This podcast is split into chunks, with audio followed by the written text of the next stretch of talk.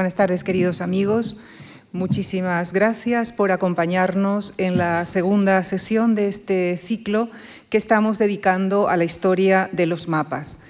Es para nosotros un, gusto recibir esta tarde a una joven investigadora, Sandra Sáenz López Pérez, doctora en Historia del Arte por la Universidad Complutense de Madrid y diplomada por la Escuela Superior de Conservación y Restauración de Bienes Culturales.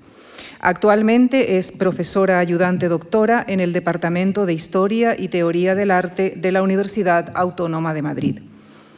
Ella investiga sobre cartografía histórica de la Edad Media y temprana Edad Moderna, sobre la que ha publicado libros como Los mapas de los Beatos, La revelación del mundo en la Edad Media y la cartografía náutica bajo medieval y el arte de su realización. En torno a estos ámbitos, ha sido comisaria de una exposición en el Chazen Museum of Art de Madison, así como, junto a Juan Pimentel, de una muestra en la Biblioteca Nacional de España. Esta tarde nos llevará a la Edad Media, hasta ese hombre del medievo que pinta, pinta singulares imágenes para dar forma no solamente al mundo que conoce, sino también al que imagina, inspirado por sus creencias y por su fe. Les dejo con la doctora eh, Sandra Sáenz López Pérez en la conferencia que ha titulado Pinturas medievales del mundo. Muchísimas gracias.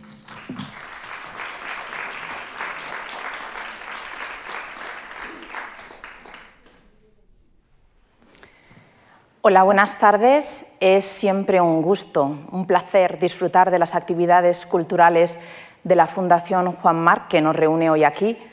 Para mí en esta ocasión tengo el honor de estar desde este otro lado de la barrera y mostrarles, abrirle los ojos a aquellos que no estén habituados a la imagen del mundo en la Edad Media. Quería comenzar agradeciendo a Lucia Franco la invitación a unirme a este ciclo que nos va a adentrar en la historia de los mapas, junto con otros ponentes, precedente eh, que nos introdujo en el mundo de la antigüedad, el profesor Gómez Espelosín, y los que me van a seguir, que son en todos los casos investigadores admirados con los que comparto este interés por esta materia. Agradecer también a Carmen eh, Monsalve las, cuestiones prácticas en las que me ha ayudado a lo largo de estas semanas previas preparatorias. También muchas gracias a todos ustedes por su presencia Gracias a los que están aquí en la sala acompañándome y a los que lo hacen desde casa. Espero que todos ustedes se encuentren muy bien. Eh, con eh, este título, Pinturas medievales del mundo, pretendo que nos adentremos en eh, la imagen que el hombre del medievo crea de su propia tierra, de la tierra que habita. Quería comenzar, no obstante, antes de meternos en materia, compartiendo con ustedes una reflexión en torno a qué tipo de repertorio gráfico vamos a utilizar para hacer esta lectura. Les pongo como primera imagen la que encabeza la presentación esta creación del mundo y expulsión del paraíso del artista italiano Giovanni Di Paolo, conservado en el Metropolitan Museum of Art de Nueva York, realizada en temple y oro sobre tabla, en torno a la cual seguramente no habría ninguna duda si estableciéramos aquí un debate en torno a si esto es o no es una pintura. Para mí no es solo una pintura, sino es algo más. También es un mapa. Y es en torno a esta cuestión que definimos como mapa con lo que quería comenzar para que todos tengamos en la mente la misma idea de las imágenes que vamos a comentar. Seguramente muchos de los que no estén familiarizados con lo que los investigadores, las disciplinas académicas hemos venido definiendo como mapas, en este caso mapas medievales, pondrían en duda que este repertorio gráfico, el que les muestro y el que vamos a ver, en principio así lo parecieran. Los mapas de la Edad Media resultan distantes de lo que consideramos debe ser un mapa porque, como pueden ver en la imagen de la izquierda, esta representación del mundo realizada por Jean Mansell a mediados del siglo XV, frente a el mapa de Mercator en el que introduce por primera vez la proyección de Mercator que aún mantenemos en la actualidad, distan mucho el uno del otro. No habría ninguna duda de que la imagen de Mercator es un mapa. Es un mapa porque el contorno geográfico nos resulta realista, porque hay la implementación de una proyección científica, de una proyección matemática y porque este mapa tiene una utilidad práctica, nos permite ubicarnos en el espacio, en el mundo, nos permite incluso movernos. Sin embargo, el mapa de Jean Mansell resulta más una obra artística. Toda la cartografía, también la actual, pero muy especialmente la histórica, tiene un importante componente artístico. La ciencia y el arte han sido siempre un binomio inseparable y lo es aún en la actualidad. Pero el mapa, volviendo al mapa de Jean Mansell, debemos de reconsiderarlo mapa, puesto que se mueve con los paradigmas propios de la cartografía del momento.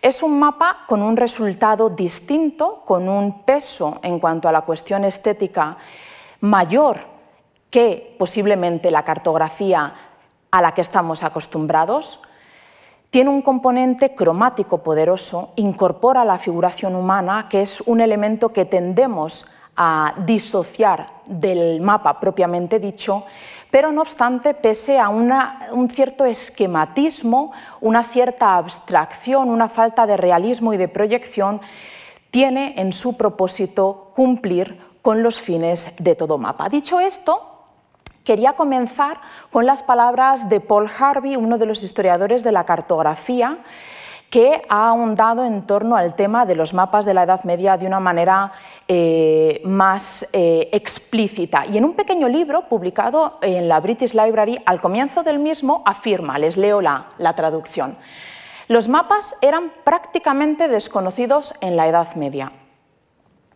Esta puede parecer una forma absurda de comenzar un libro que ilustra todo un elenco de mapas producidos en muchas de las diferentes partes de la Europa medieval. Pero es un hecho, y es un hecho que debemos aceptar si queremos apreciar lo que significaban esos mapas, la finalidad que tenían, cómo se presentaban a la época que los produjo.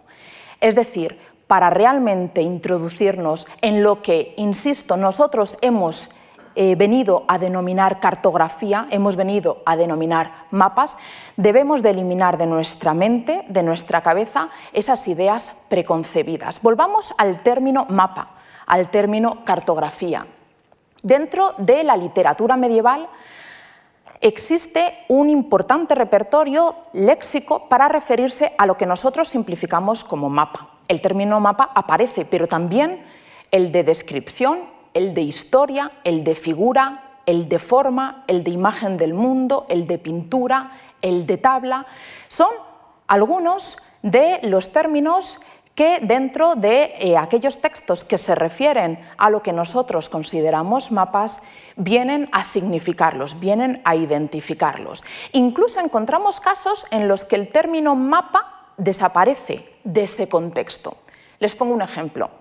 Estamos eh, ante uno de eh, los folios de uno de los beatos, el beato del Burgo de Osma, donde en una parte de, esta obra se hace una referencia a la missio apostolorum, es decir, a la evangelización de los apóstoles por todo el mundo, aquellos lugares a los que se les había asignado evangelizar, y al final del texto se introduce la imagen de esta manera la siguiente disposición de imágenes muestra. Noten el plural. Si pasamos el folio del manuscrito, lo que nos encontramos es con un mapa.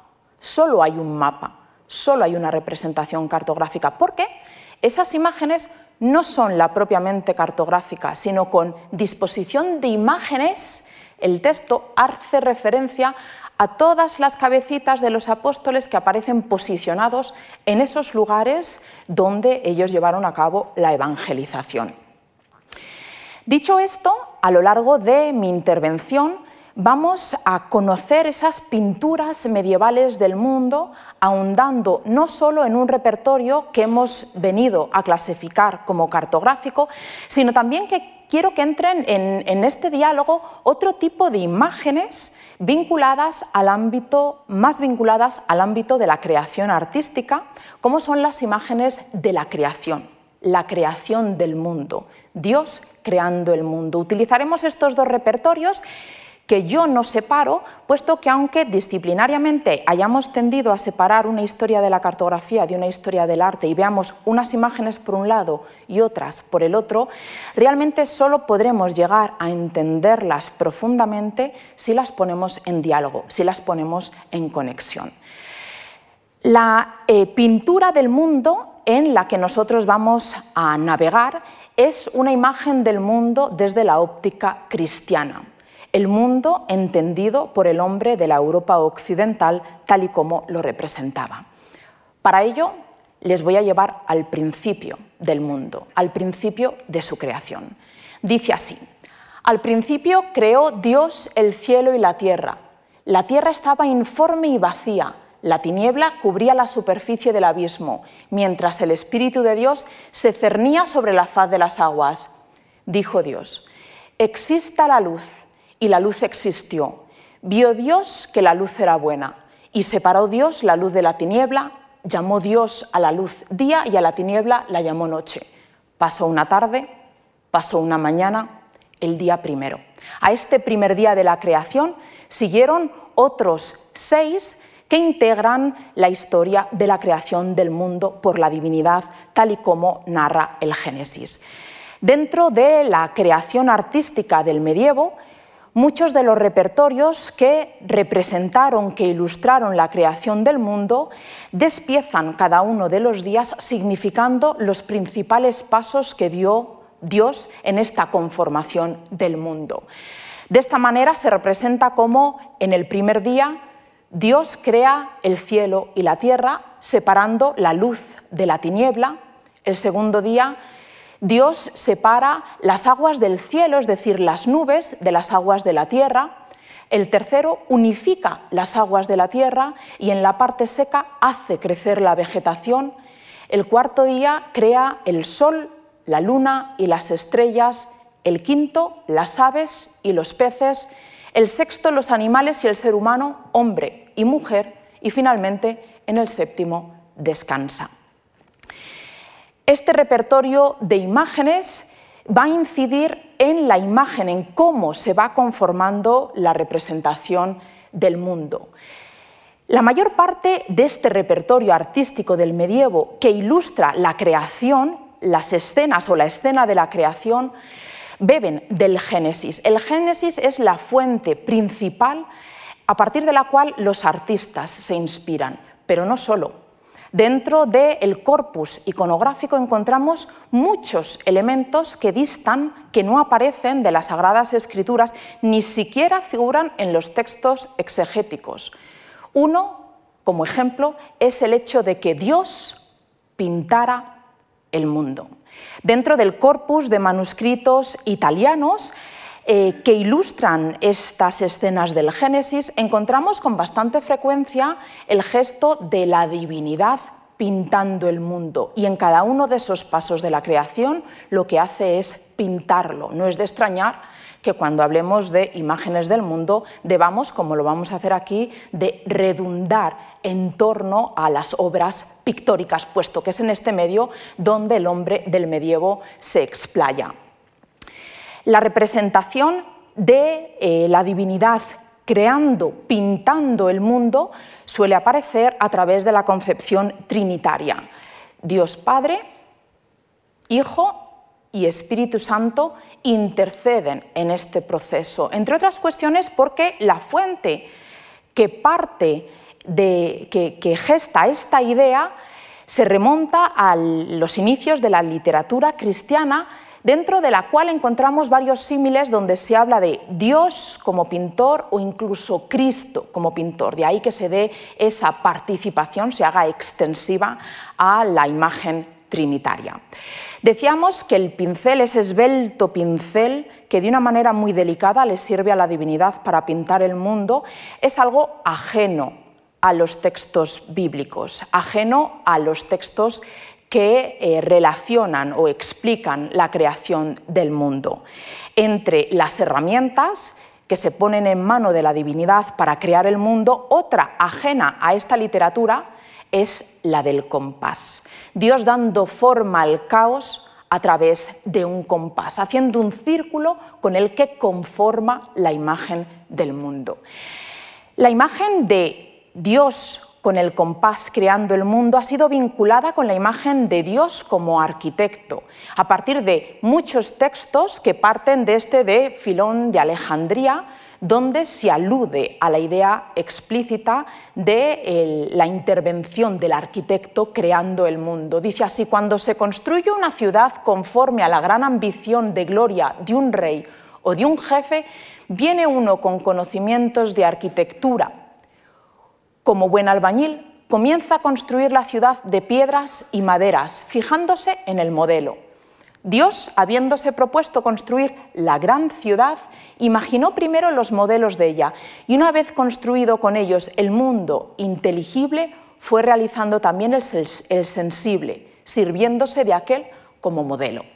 La imagen, pues, de Dios como arquitecto redunda en la incorporación en sus manos de ese compás elemento, elemento muy útil para la práctica arquitectónica, para la práctica constructiva. Pensemos como, por ejemplo, el repertorio de imágenes del medievo en los que se ilustra la construcción de una ciudad, el caso de Roma en este manuscrito medieval de Tito Livio, recogen entre las herramientas la imagen del compás. También para fortificar una ciudad como la de Rodas, asediada por eh, la presión turca, tuvo que recurrir al compás. El compás es una herramienta muy útil en arquitectura, pero no solo. Es una herramienta sencilla, una herramienta simple que nos permite dibujar un círculo, la forma más perfecta de las formas geométricas y también trazar medidas, trasladar medidas de un lugar a otro.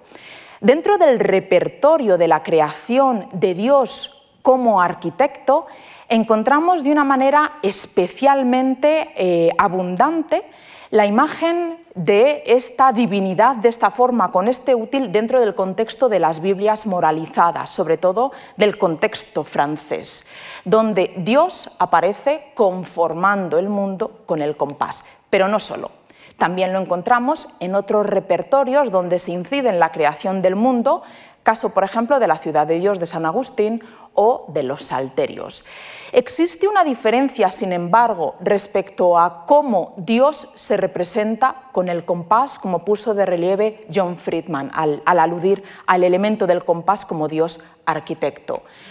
Por un lado, las figuras como la de su derecha, donde el compás es uno de los elementos más, junto con otros, el caso, por ejemplo, de la balanza, que redundan en incorporar a la imagen la idea del traslado de la medida exacta, la idea del pesar, la idea de conformar de manera ordenada esa, eh, esa masa caótica de los inicios de la creación.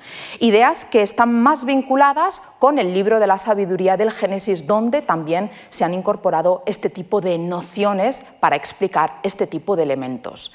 Por otro lado, la imagen de su izquierda, la imagen tan frecuente en esas Biblias moralizadas, representan a Dios trazando el compás. Uno de los puntos, una de las patas del compás, la posa en el centro para hacer ese círculo perfecto. Este gesto de trazar el mundo de manera circular no es exclusivo del ámbito de la creación. Dentro del repertorio de imágenes del mundo, es verdad que encontramos todo un elenco de formas geométricas, círculos, cuadrados, rectángulos, óvalos, formas almendradas, incluso polilobuladas. Sin embargo, desde el punto de vista cuantitativo, si contáramos todo el repertorio de imágenes del mundo, el más abundante, desde los primeros ejemplares conservados hasta el 15, son aquellos que recurren al círculo, aquellos que dibujan el mundo de una manera circular. Incluso el compás y el círculo son esenciales para conformar mapas como la cartografía náutica que no circunscribe la imagen del mundo a ese símbolo circular, a esa simplificación geométrica. Es el caso de la cartografía náutica desarrollada a finales de la Edad Media para que sea utilizada en la navegación de estima por el entorno del Mediterráneo. Aquí pueden reconocer la península ibérica, la bota italiana, el extremo oriental del Mediterráneo, el norte de África.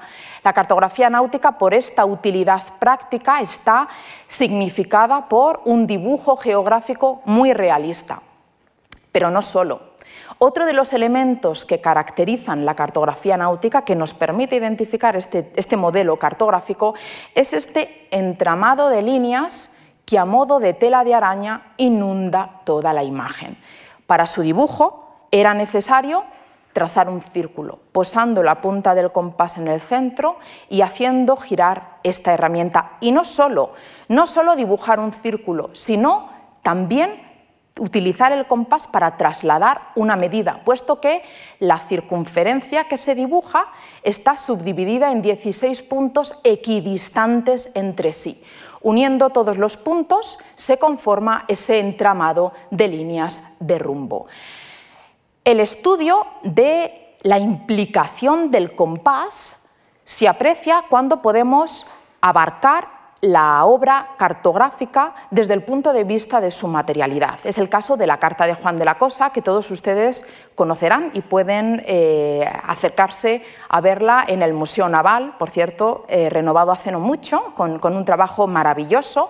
Y allí se expone este mapa, uno de los pocos mapas expuestos al público de manera libre, de manera abierta, donde para conformar, para trazar la red de rumbos, se trazaron dos circunferencias. Nosotros nos vamos a centrar en la circunferencia de su derecha para ver, gracias al escaneado en 3D recientemente realizado por Factum Foundation, apreciamos cómo aquí en la parte inferior la rosa de los vientos central, a partir de la que se traza esa circunferencia, tiene la marca del agujero del orificio del compás que atravesó la piel del pergamino. Igualmente, el resto de esas rosas de los vientos se aprecia en ellos el agujero, el orificio del compás y más aún podemos ver la marca, la huella del círculo que permitió hacer ese dibujo primero para el, trazado. Posteriormente, todos estos elementos de base para esbozar la red de rumbos serían aparentemente eliminados. La utilización del compás no solo era fundamental, como decíamos, en esta cartografía más realista, en esta cartografía para navegar, sino que también el compás era utilizado de nuevo para su otra práctica, la de mover, la de trasladar una determinada medida.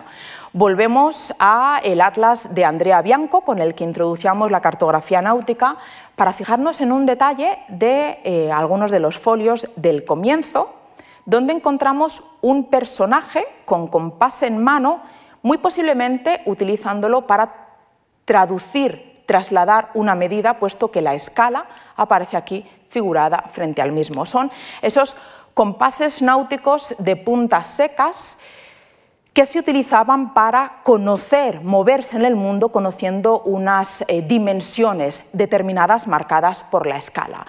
Un útil que fue eh, empleado a lo largo de toda la historia por cosmógrafos como los que aparecen aquí en las ciencias y las artes de esta obra del Museo del Prado, consultando derroteros, consultando globos celestes con compás de puntas en mano. El círculo es Cuantitativamente decíamos en el contexto del medievo la forma más abundante, pero además la época medieval bebe de una herencia pasada. El profesor Gómez Espelosín nos introducía en su intervención este mapa, el considerado primer mapa conservado de la historia, el mapa mundi babilónico, donde como pueden ver la forma circular, incluso el énfasis al centro del mundo, aluden a esa práctica del dibujo a través del círculo. También nos recordaba las palabras de Heródoto que afirmaba darle risa ver que haya habido muchos que han trazado mapas del mundo sin que ninguno los haya comentado detallada y sensatamente.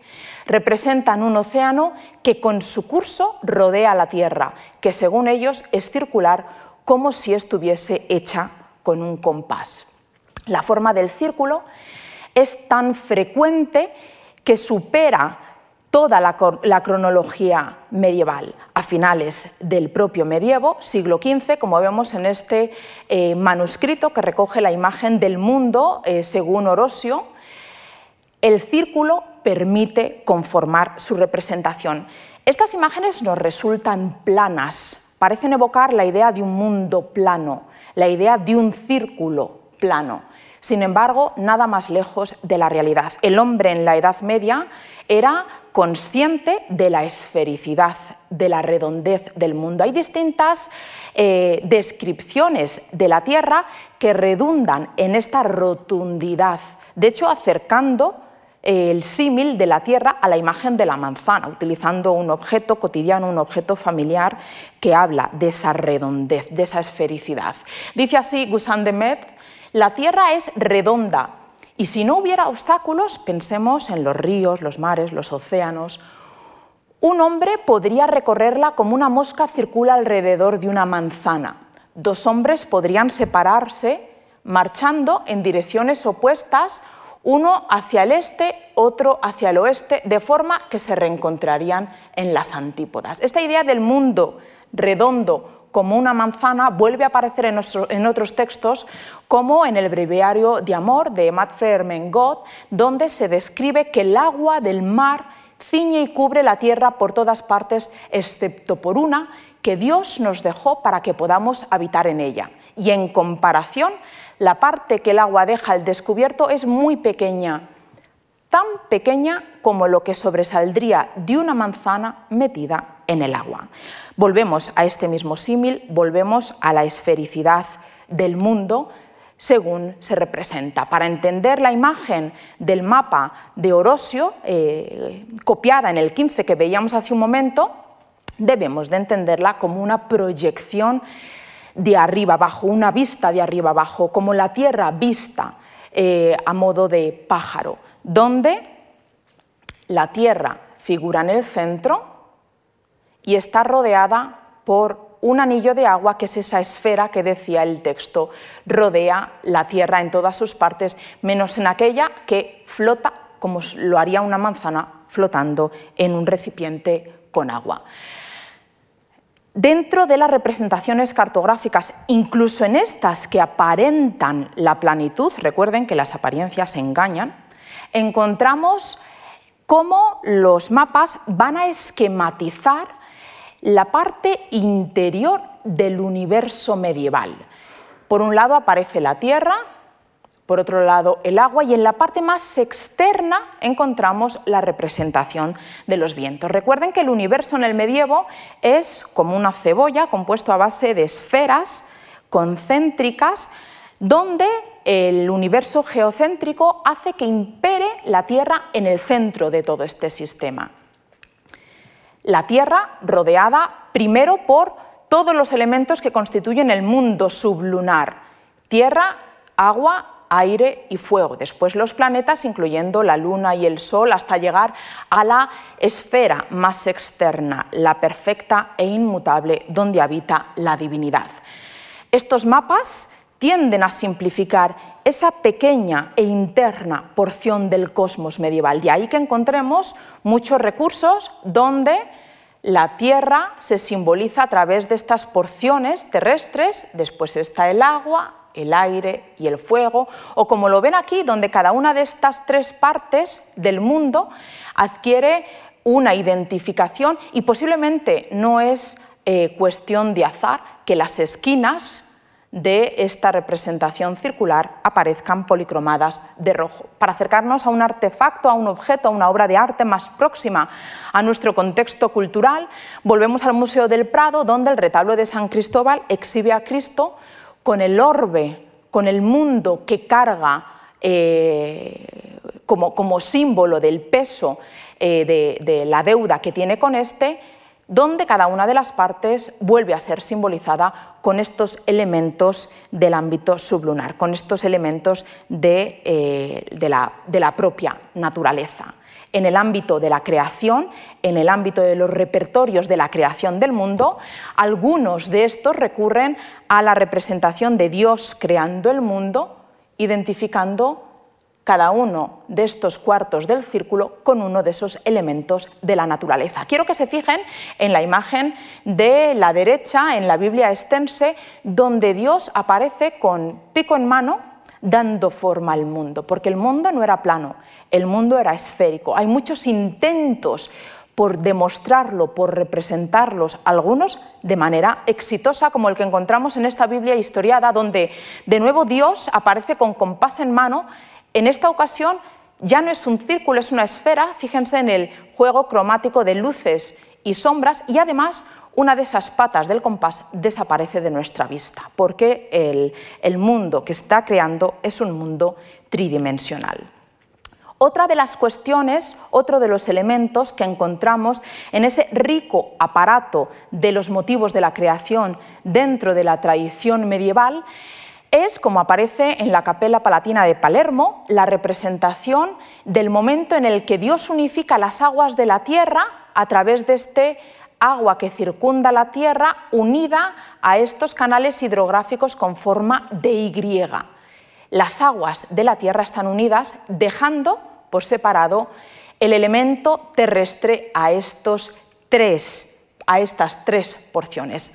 El mismo recurso que encontramos en eh, muchas otras distintas obras. Lo que hacen es aludir con esa tripartición a la idea de que el mundo está organizado en tres grandes partes, una idea que de nuevo se hereda a partir de la geografía de la antigüedad, donde, por ejemplo, si leemos a Mela, encontramos que el conjunto de la Tierra está dividido por este mar, el mar Mediterráneo, y por dos célebres ríos, el Tanais, que es el río Don, nuestro actual río Don, y el Nilo en tres partes. El Tanais, discurriendo del septentrión al mediodía, desemboca casi en el centro de la Meótide, en el mar de Azov, y el Nilo, desde el lado opuesto, en el mar las tierras que se extienden desde el estrecho a estos ríos, por un lado las llamamos África, por el otro Europa. Hasta el Nilo, África, hasta el Tanais, Europa, todo lo que está más allá es Asia. La idea de la tripartición del mundo que aparece en los textos de la antigüedad encajaba perfectamente con la concepción del mundo medieval cristiano, puesto que recuerden que de nuevo nos remontamos a los textos bíblicos.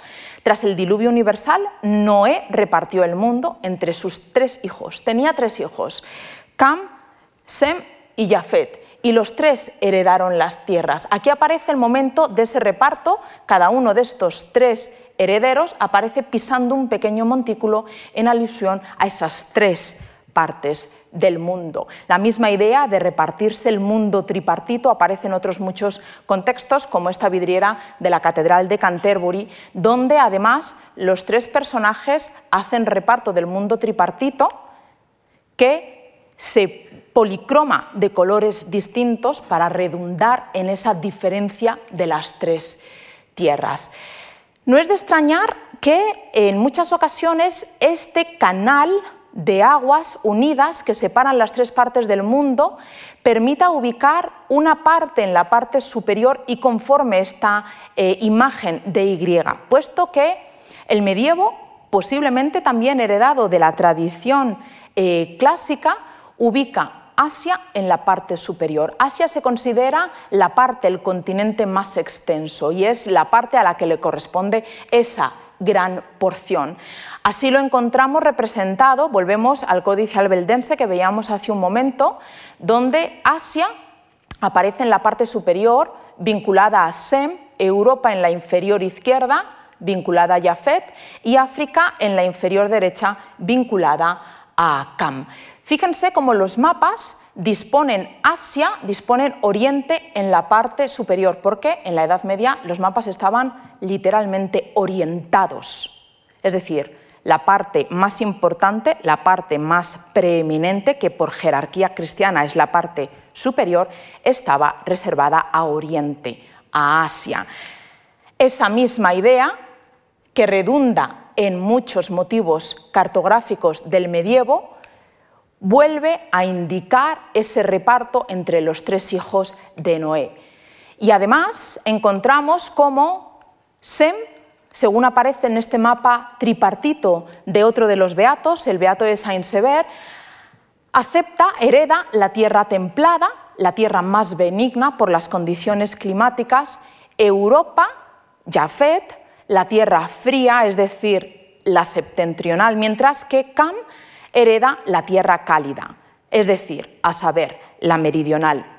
El reparto del mundo tripartito, este tipo de mapas, aparece también dentro de esos repertorios de la creación, como en esta Biblia, donde en el primer día de la creación, cuando Dios crea el cielo y la tierra, se representa por un lado el kelum, como este anillo rodeando la Tierra, y la Tierra propiamente dicha está compartimentada en estas tres porciones que configura este tipo, este modelo cartográfico. Se denominan mapas de T en O, puesto que se dibuja una T mediante el trazado del mar Mediterráneo, el Flumen Tanais, que decíamos es el Don, y el río Nilo, y está inserta en ese océano circundante que abraza la Tierra. Los mapas de TNO son los más numerosos de los realizados en todo el medievo. Aunque nos resulten simplificaciones, aunque nos resulten simbólicos, es la mayor, la más extensa producción. Desde los primeros conservados, siglos VII, VIII, es cuando se datan los eh, manuscritos con mapas más antiguos, hasta finales del medievo. De hecho, eh, un mapa de TNO es el primer tipo de mapa en eh, imprimirse antes de que la geografía de Ptolomeo tuviera esa vida impresa tan fecunda, antes de que se imprimieran los mapas de Ptolomeo, ya se había impreso un mapa de TNO, concretamente este de la edición de las etimologías de San Isidoro. La incorporación, como decíamos hace un momento, de Asia como esa porción de tierra más extensa en la parte superior, encajaba además con otra de las creencias de la conformación del mundo medieval. Y es que aquí, en Oriente, en Asia, en su extremo, es donde se conserva la parte más importante del mundo, el paraíso terrenal. Aquí aparece en este mapa esquemático, bajo la cruz, representado como un semicírculo del que emanan cuatro afluentes, los cuatro ríos del paraíso. Inaccesible, pero presente, el mapa, con la incorporación del paraíso en la parte superior, va a determinar esa, eh, esa jerarquía espacial.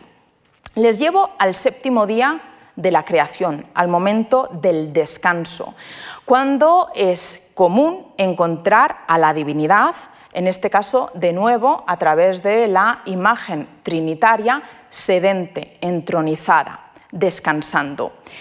Pero hay otro repertorio, hay otro tipo de imágenes dentro del ámbito de la creación donde representan a la divinidad observando el mundo. Así aparece en este manuscrito de San Jerónimo, como Dios se sienta descansa, bendice su creación a la que observa de manera eh, meditativa. El gesto de llevarse la mano a la mejilla, muy posible debamos de leerlo como el acto de meditar, el acto de reflexionar. ¿Quién sabe si no es porque, como él bien sabía, la historia de la cristiandad que surgía, que empezaba en el momento de haberse creado el mundo, le iba a traer eh, muchas complicaciones. La primera estaba próxima a llegar cuando eh, Adán y Eva desobedecen el mandato de no comer del árbol del conocimiento, lo que conlleva su expulsión, como todos bien saben. Dentro del corpus de, imágenes, algunas de estas vinculadas con el, con el concepto, con el ámbito de la creación, encontramos a Dios que deja de observar el mundo para hacer al hombre del medievo en observador. Aquí aparece en este fresco del Camposanto de, Pisa de Piero di Puccio, donde la divinidad sostiene su creación, sostiene el universo. La divinidad actúa de eh, estandarte que muestra su creación. En este caso, en el centro, un mapa tripartito de estos que veníamos mencionando, de mapas del tipo de T en O. La imagen de Dios protegiendo el mundo, bendiciendo el mundo, pero haciendo a los espectadores observadores de su creación, va a ser enormemente recurrente dentro del ámbito cultural artístico de la Edad Media. La encontramos en este salterio de la British Library, donde, por cierto, la divinidad sostiene en su mano el orbe de la tierra como una tierra de estas de té no, mientras que exhibe, bendice con su mano eh, derecha una imagen del mundo más compleja, una imagen del mundo más elaborada, el tipo que, eh, cartográfico que denominamos de mapas historiados.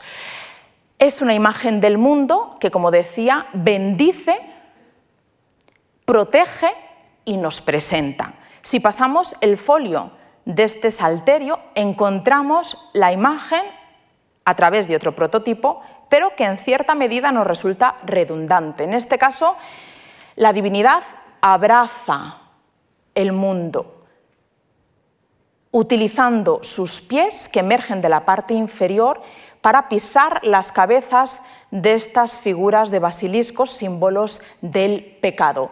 Dios, a través de esta imagen de mapa de Te Eno, donde la imagen del mundo se representa textualmente a través de el recorrido de los pueblos que aparecen en cada una de estas tres partes del mundo, está siendo protegido y está siendo mostrado por parte de la propia divinidad. El mapamundi de Ebstorff, de en torno a 1300, por cierto, una de las imágenes utilizadas en la difusión de este ciclo, con lo que ustedes ya están familiarizados con ella, vuelve a redundar en esta idea, pero da un paso más allá al convertir el mundo en eh, parte física de la propia imagen corpórea de la divinidad. La cabeza, los pies y las manos, donde se exhiben las heridas de la pasión, emergen de la propia imagen terrestre. Podríamos decir que el mundo se convierte en la, en la cruz de su crucifixión, en, en el motivo de sus tormentos. En el centro del mundo, Jerusalén, está representada mediante la imagen de Cristo resucitado, Cristo emergiendo del sarcófago, que se está dirigiendo hacia la parte superior, donde, como ya saben, se ubica Asia, se ubica no solo la cabeza de Cristo, sino también el paraíso. Este tipo cartográfico, este recurso que venimos viendo y que se repite con bastante frecuencia, lo que está haciendo es convertir al hombre del medievo en espectador, no solo de la obra creadora, de esa obra magna de su creación, sino de un mundo que ha madurado, un mundo cargado de historia.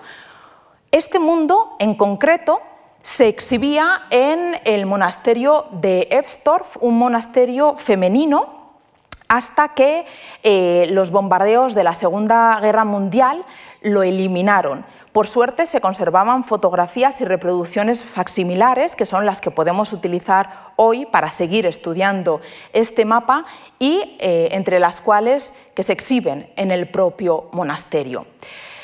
Un mapa al que tenían acceso en la contemplación las monjas de esta congregación y un mapa con una serie de leyendas que completan esta imagen tan, tan compleja del mundo, una de las cuales reza puede verse que esta obra es de no poca utilidad para sus lectores, ofreciendo direcciones a los viajeros y un gran deleite en la contemplación de las cosas a lo largo de las distintas rutas.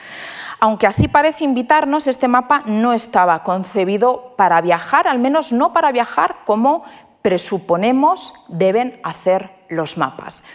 Nadie viajaría con este mapa en varias eh, piezas de pergamino que alcanzaba más de los tres metros y medio de diámetro. El mapa servía para hacer otro tipo de viajes, otro tipo de itinerancias, aquellas con la mente, aquellas con la imaginación, aquellas con el espíritu, las peregrinaciones espirituales y moverse así por el mundo disfrutando, pero también sirviéndose de este para contemplar la historia del mundo y la situación de este, del mundo, de la cristiandad en época contemporánea. Les llevo a otro ejemplo, otro ejemplo de la misma cronología. distante geográficamente, puesto que este se ubica en la Catedral de Hereford, en, Inglaterra, pero realizado también en torno a 1300. Un mapa que si no fue realizado en Hereford fue pronto expuesto allí donde aún se, sigue eh, exhibiendo. Se trata de un mapa que se exhibía formando parte de un contexto artístico más complejo, de un tríptico de la creación. Conservamos dibujos de finales del 18 donde aparece representaciones de este mapa del mundo realizado en pergamino, adosado a una tabla en esta estructura de tríptico cuyas puertas conformaban la imagen de la Anunciación. Con el anuncio de la llegada de Cristo, comenzaba así la historia de la humanidad. El mapa debió de ser expuesto muy posiblemente en un lugar próximo a la tumba de Tomás de Cantilupe, quien había sido obispo de Hereford y eh, cuyos restos despertaron una profunda veneración y riadas de peregrinos que acudían a eh, rendirle eh, honor. El mapa, junto a ellos, fue indudablemente utilizado, indudablemente contemplado, indudablemente eh, interactuado con él. Encontramos en su concepción un elemento que de nuevo nos vuelve a recordar esta tipología de Dios presentándonos el mundo. En este caso, en la parte superior recurro a una restauración digital realizada, por The Folio Society porque el pergamino se ha oscurecido mucho y resulta difícil apreciar algunos detalles. Pero en la parte superior vemos a Cristo, al Cristo gótico, que nos introduce en muchos portales de catedrales góticas exhibiendo las heridas de la pasión, exhibiendo su paso por la tierra para salvarnos eh, de los pecados que en ella eh, comete el, ser humano. Cristo exhibiendo la herida del pecho, las heridas de sus manos y de sus pies y acompañado de un cortejo de ángeles que portan los símbolos de la pasión. Pero no solo. Alrededor de la imagen del mundo encontramos cuatro letras, una M, una O, una R y una S que se leen de manera circular, como este dibujo del el mundo, conformando la palabra mors, la palabra muerte. El mundo, la imagen cartográfica, esta representación se convierte en una vanitas, en una imagen que sirve para reflexionar en torno a la caducidad de nuestra vida, en torno a nuestros pecados, en torno a la fugacidad de nuestra existencia y en torno a que la meta del buen cristiano debe ser la de alcanzar la vida eterna, la vida eterna que se ubica en, ese paraíso terrenal. A modo de colofón, una de las leyendas del mapa, escritas por el autor del mismo, pide, ruega a todos los que contemplamos este mapa que recemos por su alma para que él alcance esa alegría eterna. Dice así, que todos aquellos que tengan esta historia o que la oigan o lean o vean, recen a Jesús en su divinidad para que tenga misericordia de Richard, de Holdingham o de Sleaford, quien lo hizo y presentó para que tenga asegurada la alegría en el cielo. Quiero además que se fijen no solo en este cometido, en este propósito, en, esta, en, esta, eh, en este fin de, esta especie de, súplica a los espectadores, sino que quiero que se fijen en todo lo que, según el autor, se puede hacer con este mapa. El mapa de Hereford se puede poseer, uno puede tener mapas. El mapa de Hereford se puede oír, muy posiblemente porque las imágenes y los textos que cubren la cartografía medieval podían ser comentadas quizá en el contexto litúrgico. El mapa se podía leer de manera individual, el mapa se podía observar. Sabemos que aquellos peregrinos que acudieron a, este entorno catedralicio consultaron y, como decía hace un momento, interactuaron con el mapa. Hereford, la localidad de Hereford en Gran Bretaña, aparece parcialmente borrada indudablemente por la capacidad eh, em, erosiva de nuestras huellas dactilares que tendemos a posar cuando nos queremos ubicar en el mundo. Igual que cuando uno consulta un mapa actual y el usted está aquí, ese lugar donde nos ubicamos está bastante, suele estar bastante borrado, fruto de esa abrasión. Pero no solo, en algún momento dado, no sabemos cuándo, pero un sentimiento antifrancés movió a alguien a erosionar, incidir de manera violenta sobre la ciudad de París. Fíjense cómo este rayado, estas incisiones sobre la piel del pergamino que intentan borrar del mapa a la capital eh, parisina se ven especialmente gracias a eh, este escaneado tridimensional realizado también por Factum Foundation. El mapa servía para ser contemplado, se viajaba con el mapa y se interactuaba con la imagen cartográfica. El mapa de Hereford es, como muchos de los que ya hemos visto, un mapa circular se aprecia la huella del compás en ese pergamino atravesado por la punta que incluso atravesó todo el pergamino hasta incidir en el panel de madera que acogía el mapa, construyéndolo como parte de este tríptico que comentábamos hace un momento. Se trata de un mundo circular, como decíamos, donde de nuevo el paraíso terrenal aparece en la parte superior y en el centro, en el centro de ese círculo, en el centro de la punta del compás, aparece Jerusalén. Este tipo de mapas cartográficos, este no llega al metro y medio, pero casi lo alcanza de diámetro, era, como decíamos hace un momento, útiles para realizar esos viajes, para en esa contemplación del mundo eh, deambular. De hecho, este tipo de representaciones cartográficas han sido eh, comparadas con los laberintos pavimentales que inundaban los suelos de algunas de las catedrales góticas y que eran utilizados como herramientas para peregrinaciones, en este caso físicas, emulando un viaje eh, no eh, fácil de realizar en la realidad que tenía como destino la ciudad de Jerusalén, que tenía como destino Tierra Santa. ¿Cómo deambularía, cómo miraría el lector, eh, el observador, el poseedor de este tipo de mapas sobre la figura del mundo, sobre la imagen del mundo? Es difícil de imaginar, es difícil de reconstruir, pero quizá nos sirve para ello el detalle del el éxodo que les muestro a continuación, donde, como pueden ver, de Egipto hasta la tierra prometida se traza esta línea no directa, esta línea que supone un zigzag, un ir y venir, un deambular por los mismos territorios hasta alcanzar esa tierra prometida. Deambular sobre el mapa supondría posiblemente esas idas y venidas y esas reflexiones. Quiero además que este detalle nos sirva para entender esa imagen compleja del mundo que se proyecta en la cartografía medieval.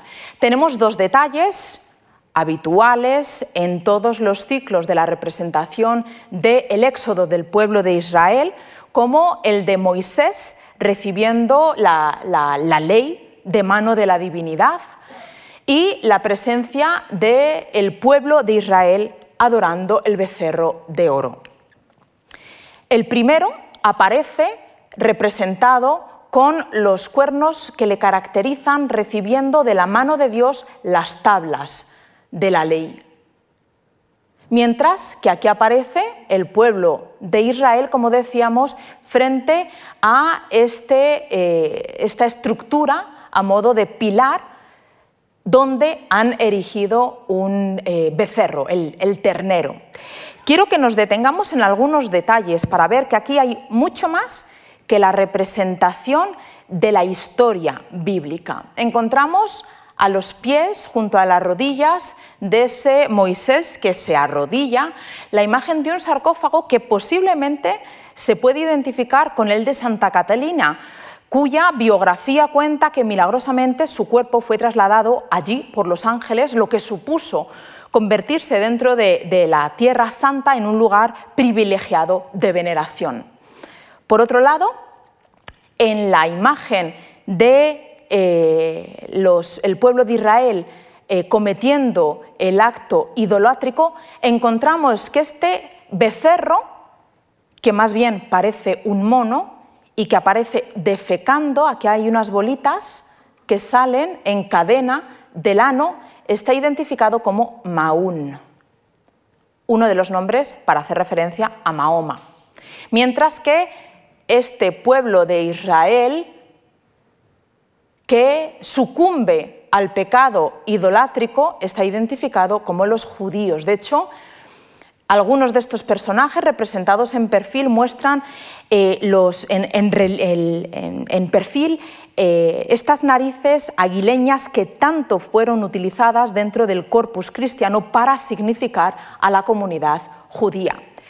Musulmanes y judíos son los acusados de idolatría. Indudablemente la cristiandad convivía en un contexto complejo, en un contexto de tensiones con otros grupos, con otras creencias. En esta misma línea, dentro de la presencia de las razas monstruosas que nacen aquí, según el texto de Paulo Orosio, a orillas del Nilo, porque un río de estas características tiene tal capacidad, es tan maravilloso que es capaz de engendrar toda clase de monstruosidades, incluye en un amplio repertorio a el hermafrodita con ambos sexos y al imantópodo, aquel que camina como un animal a cuatro patas, pero con las extremidades que parecen evocar afluentes de agua, con extremidades poco sólidas, poco fuertes.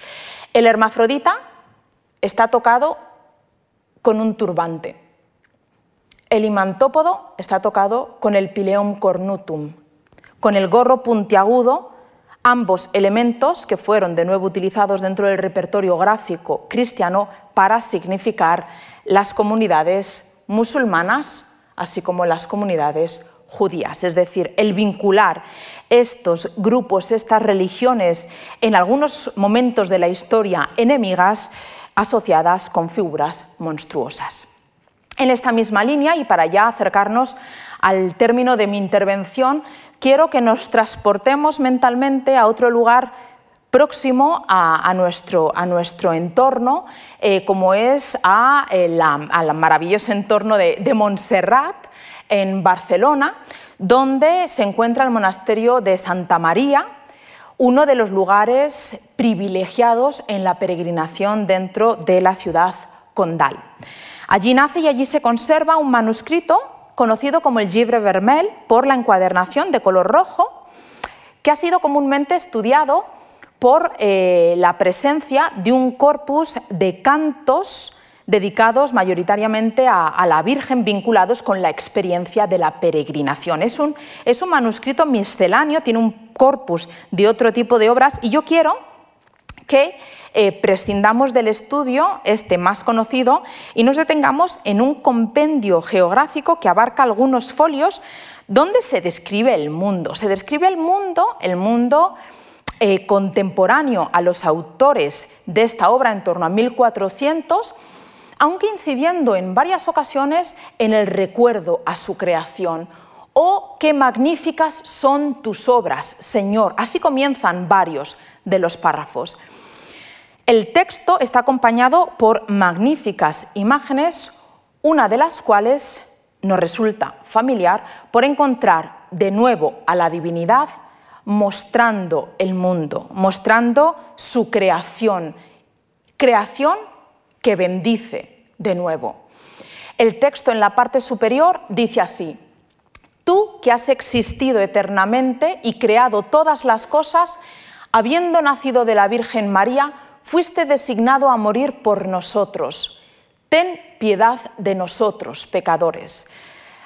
Se nos habla del Dios creador y del Dios que padece por misericordia de nuestros pecados. La tierra que exhibe este universo, ese centro, ese corazón del universo medieval, no es la tierra creada, no es la tierra virgen, en la que no se había desarrollado la historia hasta el momento de la salida del paraíso terrenal de eh, Adán y Eva. Es la historia compleja de la Tierra en el momento en el que este eh, mapa, esta obra, esta pintura es realizada.